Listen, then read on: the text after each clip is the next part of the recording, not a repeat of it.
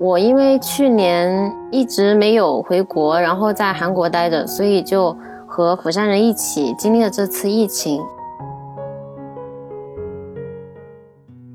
Hello，大家好，欢迎收听本期的麋鹿话局，我是今天的话题主 Hegi。啊，我是一名大学本科的应届毕业生，在一八年的时候曾经去到朝鲜金城综合大学进行了七个月的呃交换生的生活。今天很有幸请到了我在朝鲜的两位朋友，一位呢是已经就职的帆帆，还有一位是正在家里备考公务员的阿姨，还请到了两位正在韩国留学的朋友们。今天我们会跟大家一起聊一聊。在疫情的情况下，我们在韩国留学生活，还有作为本科应届毕业生的我们是怎么在国内就是疫情的情况下求职、备考和升学的？Hello，大家好，我是小当韩小当，我现在正在韩国江原道春川市，我是今年二月末来到这里的，当时国内和韩国的疫情都比较严重，因此我来的时候经历了一些比较复杂的程序。本次迷路话题呢，我就想和大家分享一下，在特殊时期我来到韩国所经历的一些事情，以及在这一时期韩国人的日常生活以及防疫措施。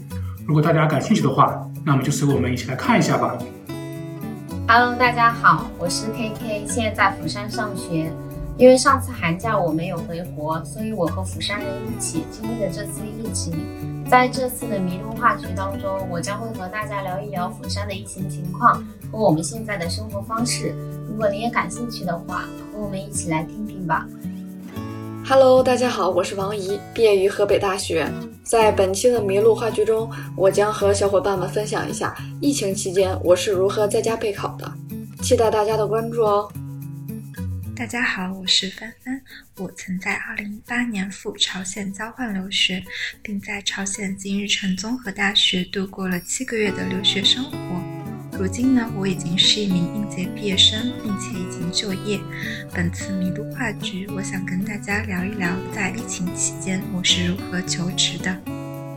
欢迎你在苹果播客、Google 播客、Spotify、Pocket Cast、蜻蜓 FM。喜马拉雅等常用的播客客户端搜“麋鹿话局”收听。